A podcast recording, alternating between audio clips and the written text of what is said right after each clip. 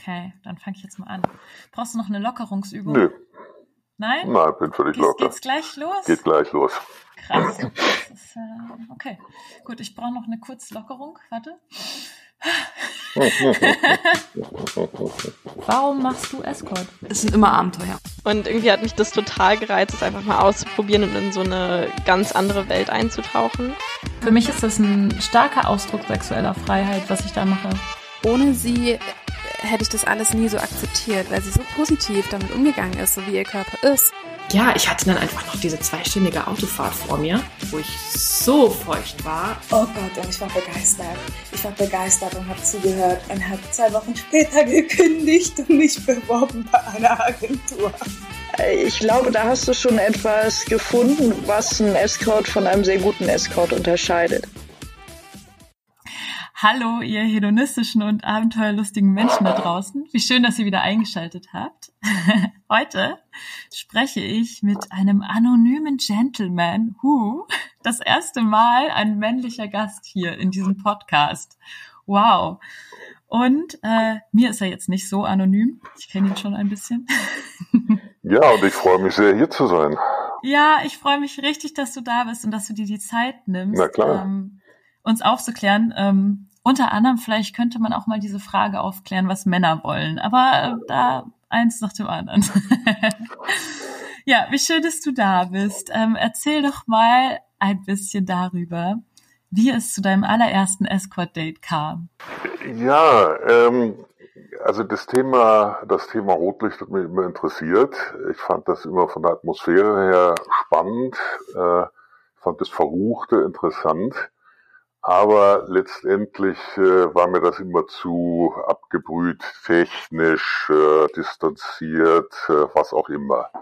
Und dann gab es im Stern einen Artikel über Escorts. Das ist viele Jahre her.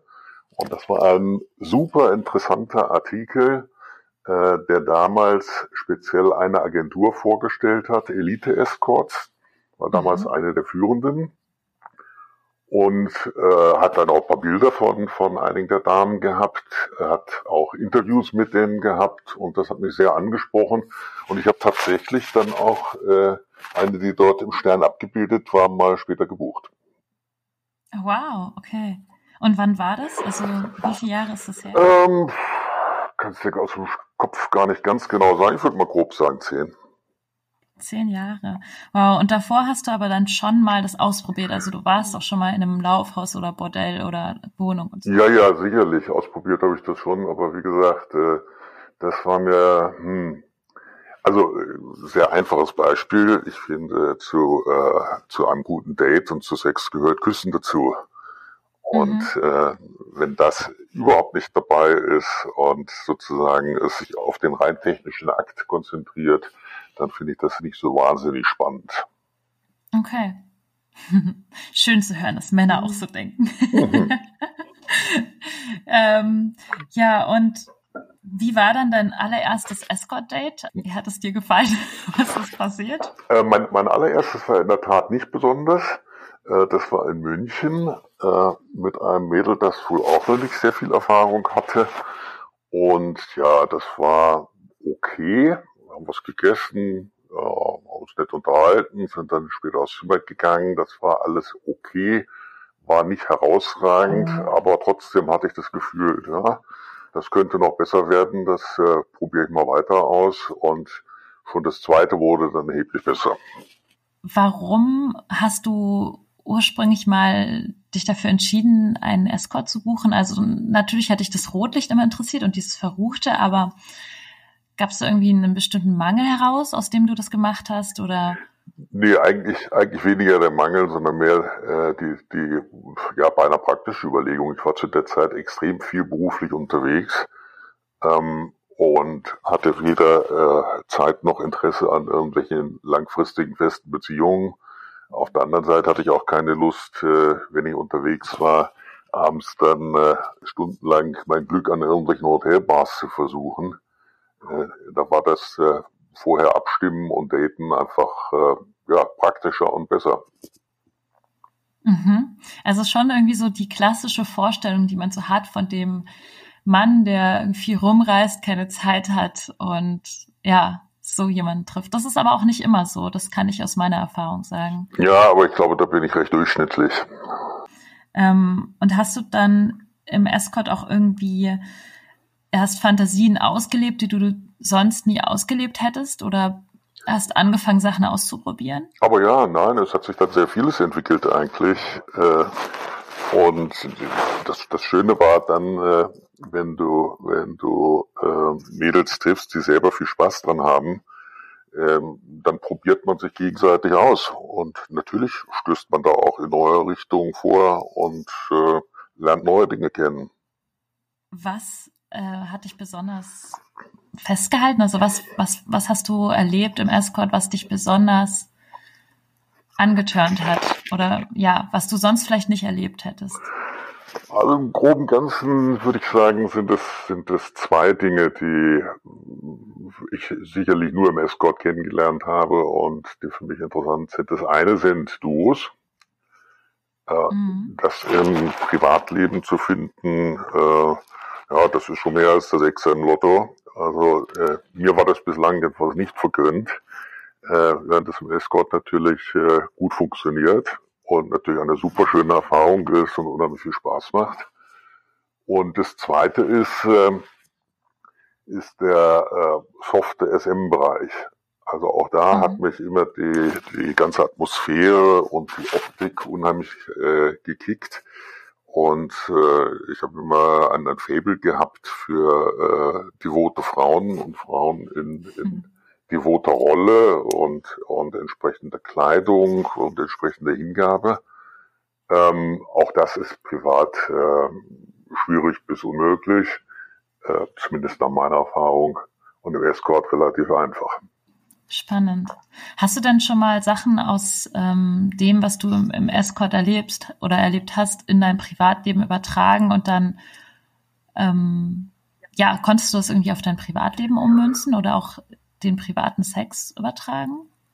Ähm, so eins zu eins wahrscheinlich nicht. Ich glaube, dass man insgesamt einfach äh, nochmal eine, eine Runde aufgeschlossener, lockerer und, und auch erfahrener wird. Und natürlich verändert mhm. es auch den privaten Bereich, klar. Aber, mhm. aber nochmal, wenn du, wenn äh, du privat äh, jemanden an der Bar kennenlernst, dann wird die nächste Frage nicht unbedingt sein, äh, ob, sie Hand, ob, sie, ob sie Handfesseln dabei hat. Das ist so super. Ich sitze in der Bar und dann kommt so ein Typ und dann, hey, hast du eigentlich Handfesseln? Und ich dann so, ja. Ja, das, auch dazu gibt es natürlich super schöne Filme. Ne? Ich weiß nicht, ob du mal von, von Erika Lust Hotel gesehen hast. Nein, äh, ich bin so nachlässig im Pornos gucken. Da kommt genau so eine Szene vor eigentlich, wo ein sehr schönes Paar in eine Bar geht und Drinks bestellt und als sie zum Glas greift, sieht man, dass ihre Hände in, in Handfesseln sind. Ah, ja. Ein schöner Auftakt. Also, ja, nicht schlecht. Ich, ich muss echt mal ein ähm, bisschen mehr Pornos gucken. Steht schon ein paar auf meiner Liste. Aber wir können das natürlich auch mal nachstellen. Du musst nicht unbedingt den Film schauen. Wir können, okay. wir können ja auch mal so in die Bar gehen. ich bin dabei. Ich will das Gesicht des Barkeepers sehen, wenn ich da mit Handfesseln meinen Drink entgegennehme. Naja, wenn wir schon beim Kopfkino sind, finde ich, sollte der Barkeeper eine Barkeeperin sein und anschließend von dir dann äh, zum gemeinsamen Spiel überredet werden. oh ja, ich kenne übrigens ein Mädel, was total auf Rollenspiele gerade abfährt. Also ähm, ja, ja. Ja, ja, gut. ähm, okay, also, das heißt, was würdest du dann sagen? Würdest du sagen, du könntest die Frage beantworten, die wir, ich glaube, schon vor einigen Folgen haben wir sie gestellt, was wollen Männer oder ja, was ist guter Sex für Männer? Könntest du das beantworten?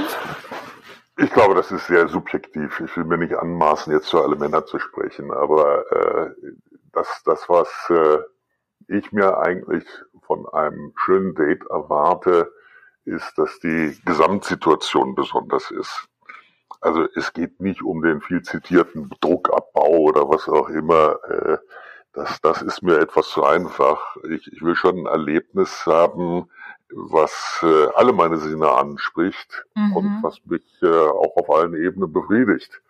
Mhm. Und das funktioniert nicht, wenn, wenn jemand seinen Job macht, sondern das funktioniert nur dann, wenn beide wirklich mit Spaß und Lust bei der Sache sind. Mhm.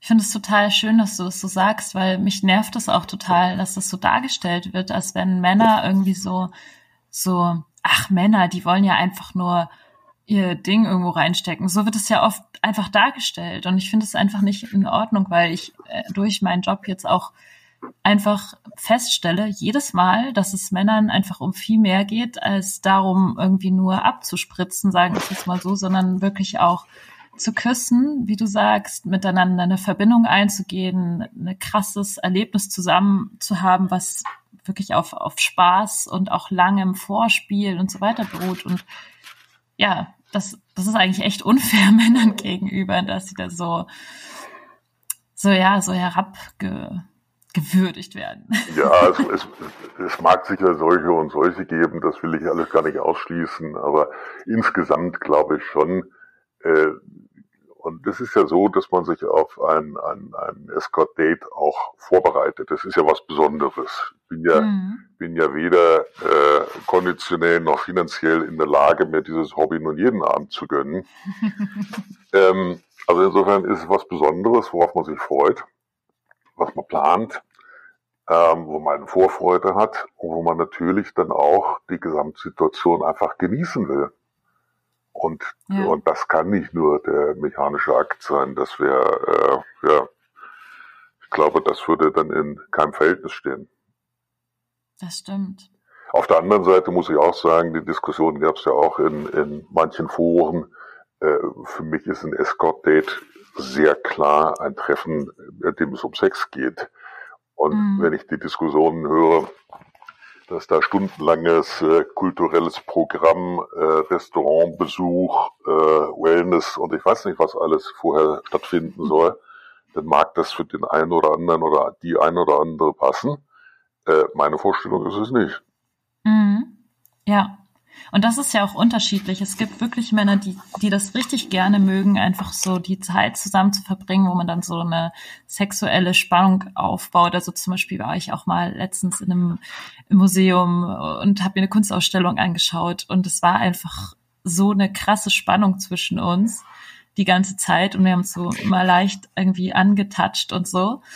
Ähm, und das kann ja auch spannend sein, aber das muss eben nicht für jeden so so sein. Absolut, absolut. Und es muss, muss eben passen. Äh, ich habe auch schon Dates gehabt, wo wir vorher im Restaurant gewesen sind und eine, eine super tolle Zeit im Restaurant hatten, äh, weil dann völlig unvermittelt zwischen irgendwelchen halbwegs seriösen Gesprächen äh, der Dirty Talk anfing.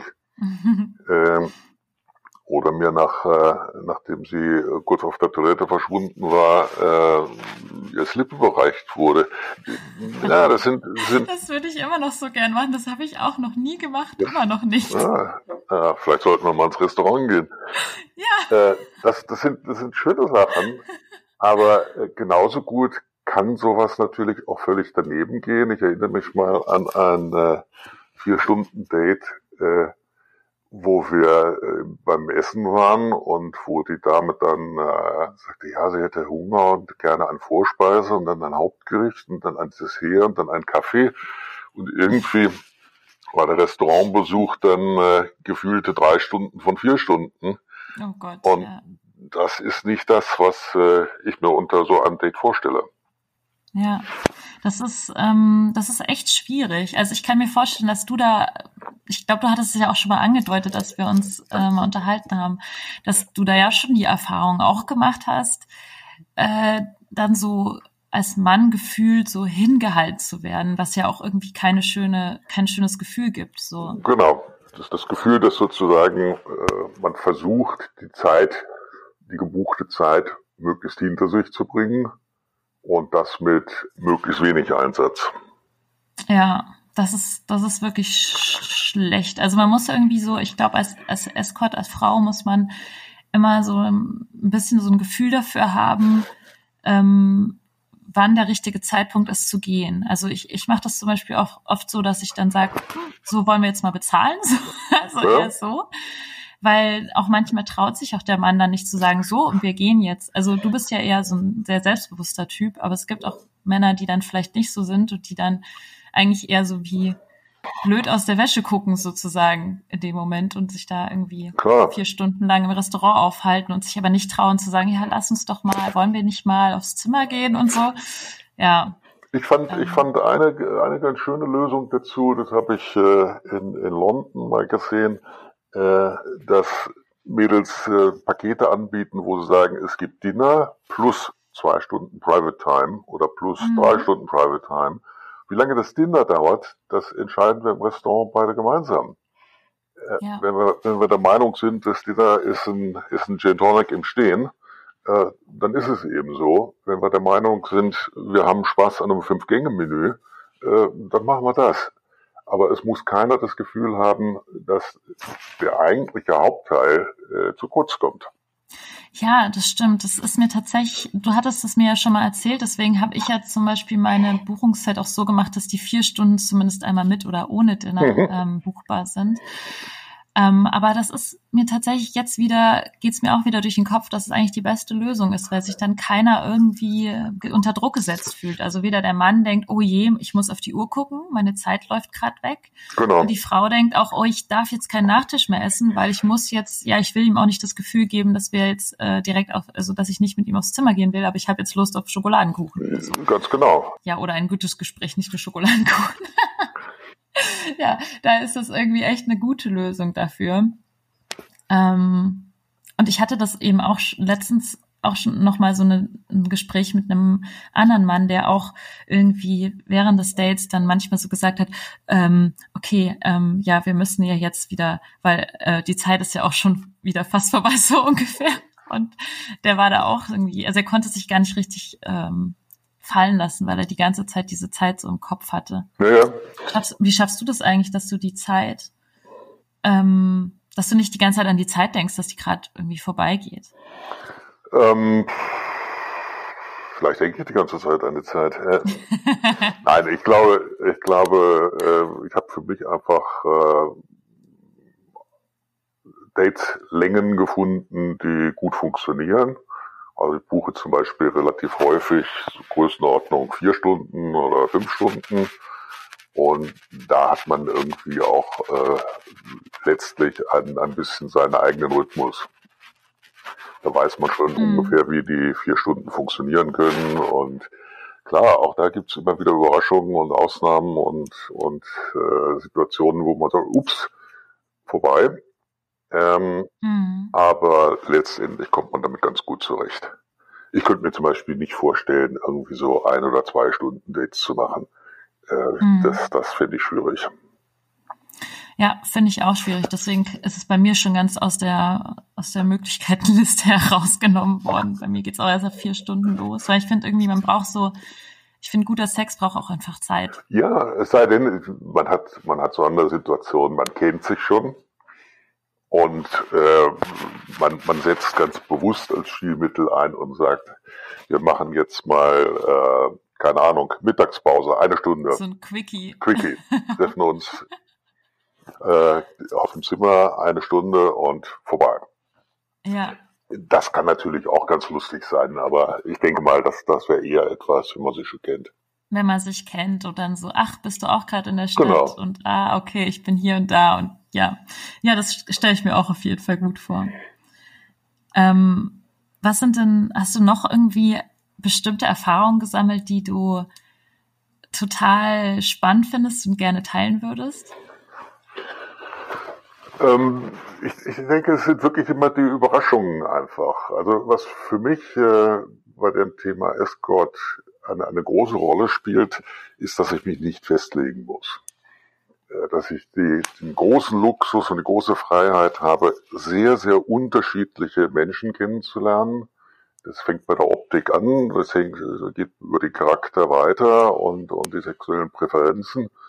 Ähm, da kann sehr viel Unterschiedliches passieren. Ich Hm. sag mal, von, von skinny bis curvy, von äh, schüchtern bis versaut, ähm, alles ist möglich.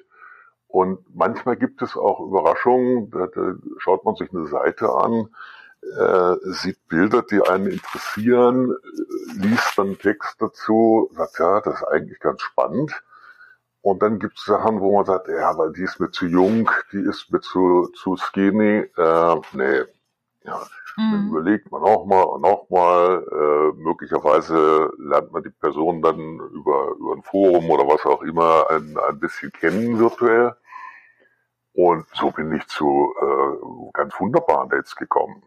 Hm. Aber es gab mal jemanden, der nicht mehr aktiv ist, ähm, die war mir definitiv zu jung und zu skinny. Aber irgend, Mhm. irgendwas hat mich gekickt. Und dann haben wir uns getroffen und dann haben wir uns über äh, ein paar Jahre äh, relativ häufig getroffen. Und es waren super, super intensive Dates. Mhm. Aber das war eben, das war eben auch jemand, der, wie du ja auch, wirklich mit eigener Lust dabei war. Mhm. Das war eine Frau, die einfach schlicht und ergreifend geil auf Sex war. Soll es ja auch geben. Soll es geben. Ähm, das heißt, worauf du achtest so ein bisschen vor der Buchung, was, was, was veranlasst dich dann zu dem Schritt, jemanden kennenlernen zu wollen? Also du, du schaust irgendwie so in Foren, du liest immer mal wieder was und plötzlich spricht dich irgendwie was an und das, wie machst du das? Ja, es sind, sind, sind teilweise tatsächlich die, die Beiträge in Foren oder auf Twitter oder wo auch immer, äh, wo man Leute denkt zumindest ein wenig kennenzulernen und irgendwas über sie erfährt, was einen interessiert. Äh, Mhm. Optik spielt natürlich eine Rolle. Ich, Mhm. ich bin da, wie gesagt, alles andere als festgelegt. Ich habe von, von skinny bis curvy, von hell bis dunkel, von blond bis rothaarig, ähm, von jung bis, äh, bis Ü50. Äh, Wow, Ü, Ü50? ja, Wow. ja, absolut. Und, und wirklich, Mhm. äh, also nicht sehr oft, äh, nicht sehr häufig, aber Mhm. tolle Erfahrung. Mhm. Wow, das klingt wahnsinnig interessant. Das heißt, ähm, du achtest du nicht so, also das heißt, du guckst dir die, die Profilbilder an und der Profiltext alleine, das reicht dir nicht. Also du brauchst schon noch irgendwie eine Interaktion in irgendeiner Form. Also Das ist mir am liebsten, sagen wir mal so, die Mhm. Profiltexte, um ehrlich zu sein, sind doch wie runtergerissen. mhm. Ich weiß, ihr gebt euch da teilweise äh, wahnsinnig Mühe, irgendwas zu schreiben, aber letztlich ist es doch Stereotyp. Äh, Mhm. Da steht doch in, in jedem Profil mehr oder weniger das Gleiche. Mhm. Ich habe auch früher ganz gerne mal irgendwelche Servicelisten mir angeguckt, aber die sind auch alle Cut and Paste. Äh, was soll das? Das bringt mir ja nichts. In, Mhm. Interaktion ist natürlich eine schicke Sache. Auch sicherlich der Vorteil bei den Indies, äh, dass man da einfach direkt sein kann und sagen kann, hör mal, ich stelle mir das Date so und so vor, hast du Lust dazu oder nicht? Mhm. Geht aber bei guten Agenturen auch. Wenn du, wenn du dort jemanden hast, der ähm, seine Mädels wirklich kennt und ehrlich ist in der Vermittlung, und solche Agenturen gibt's ja durchaus, dann kann das genauso funktionieren. Mhm. Glaubst du, dass Escort süchtig machen kann? Jetzt müssen wir den Suchtbegriff wahrscheinlich definieren, aber äh, sagen wir mal, es ist schon etwas, was, äh, was man gerne regelmäßig wiederholt. Ähm, wie viele andere Suchtmittel auch. So wie Schokolade essen.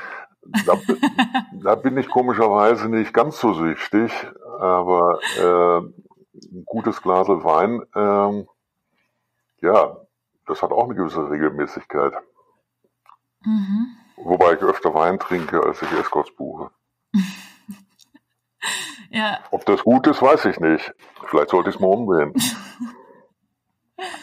ähm, also um das zu definieren, ich glaube, problematisch wäre es dann, wenn es dich in finanzielle Abgründe stürzen würde, es vielleicht irgendwie deine Beziehungsfähigkeit beeinflussen würde, kaputt machen würde und du irgendwie nicht mehr normal, also du, du nicht mehr ohne das zurechtkommen würdest, sagen wir es mal so. Also diese, ich glaube, diese Ja. Faktoren fände ich jetzt problematisch. Was denkst du dazu? Ja, das, das würde ich auch problematisch sehen, sicherlich.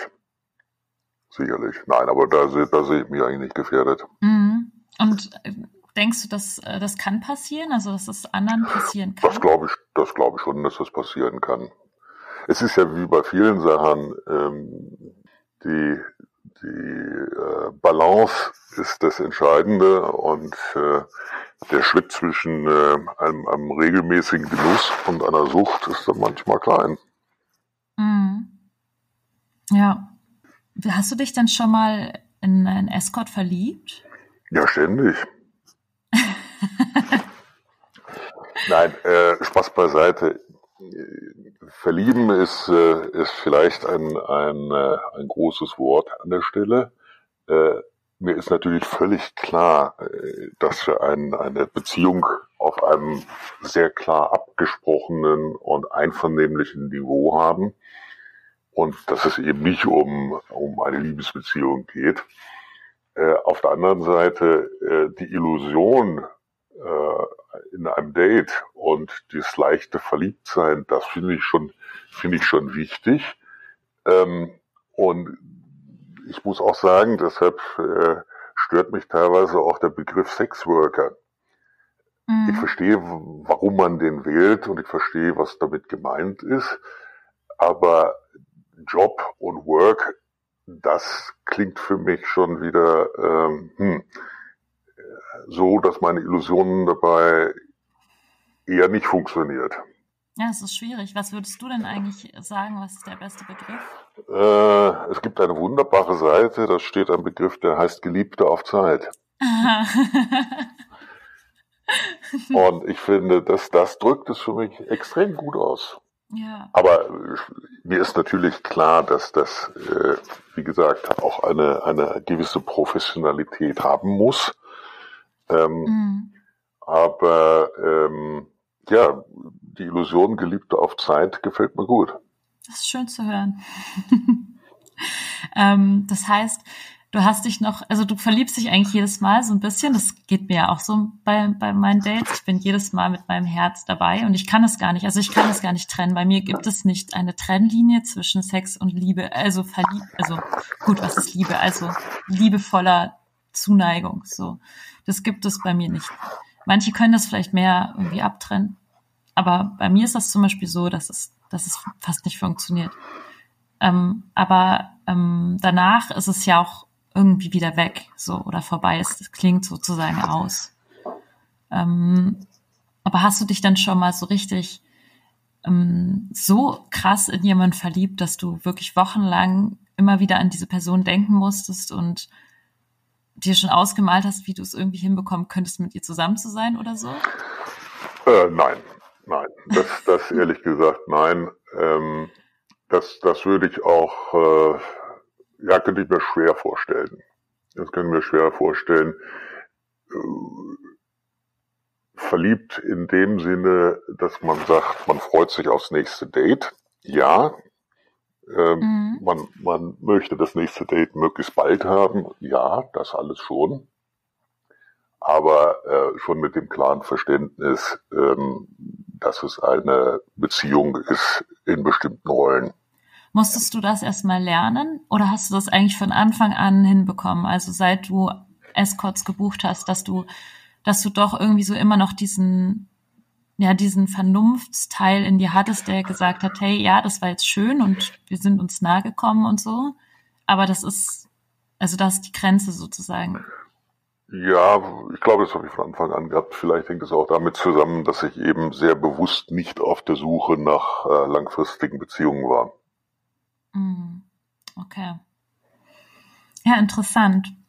Was waren denn dann deine allerbesten Escort-Erfahrungen? Die allerbesten sind natürlich alle mit dir gewesen. Oh. aber, aber wenn wir, wenn wir, wenn wir äh, jetzt, damit die anderen auch noch zu ihrer Ehre kommen, äh, diese herausragenden Erlebnisse mit dir mal zur Seite legen,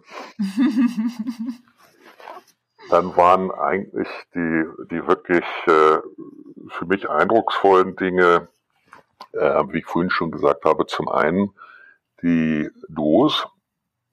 Mhm.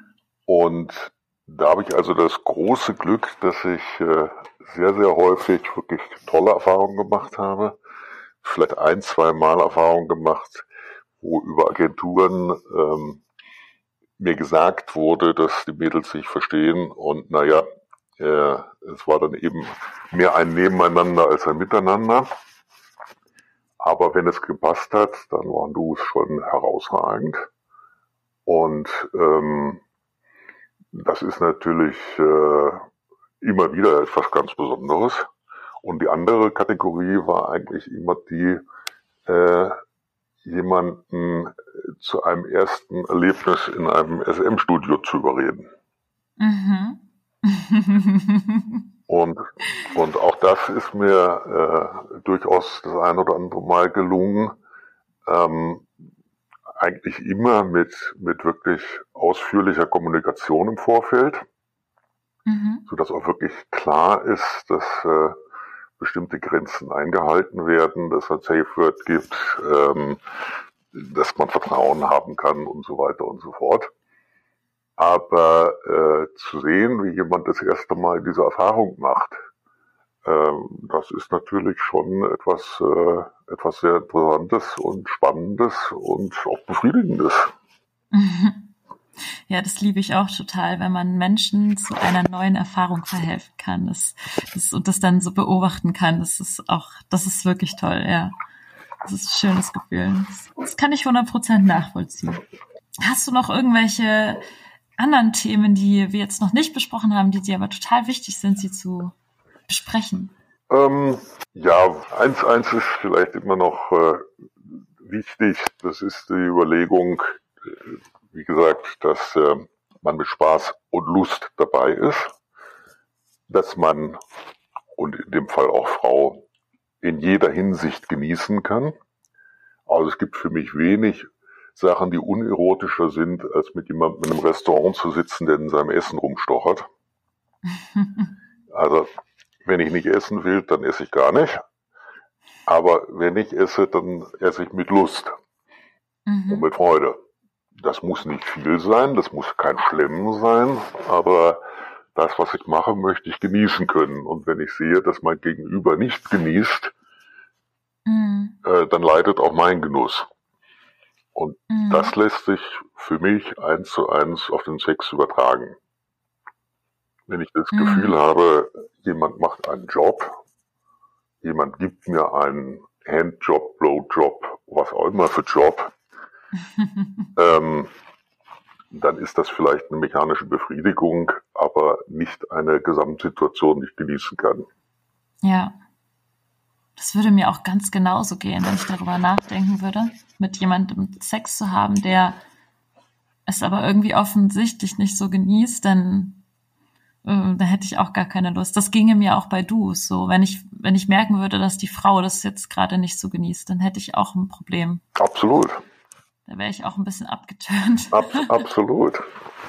Und ich meine, das sind ja auch Sachen, die teilweise dann, dann über ähm, ganz augenscheinliche Dinge mitkriegst. Also ich hatte mal, mal ein Date, äh, wo jemand tatsächlich das Dinner eben sehr lange rauszögerte und dann, als wir auf dem Zimmer waren, äh, äh, sagte ich, ja, äh, ach, das ist ja blöd, ich habe ja nur ein Kondom mitgenommen.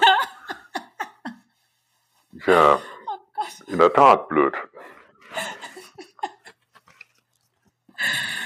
Oh Mann, ey. Ja, also ich beneide Männer nicht, weil sie müssen da dann schon so ihre schlechten Erfahrungen auch sammeln. Ne? Ja, das ist so, aber solange das Verhältnis stimmt und die, die schlechten Erfahrungen sind tatsächlich, ja, vielleicht eine Handvoll, äh, die guten überwiegen sehr deutlich, dann ist das schon okay.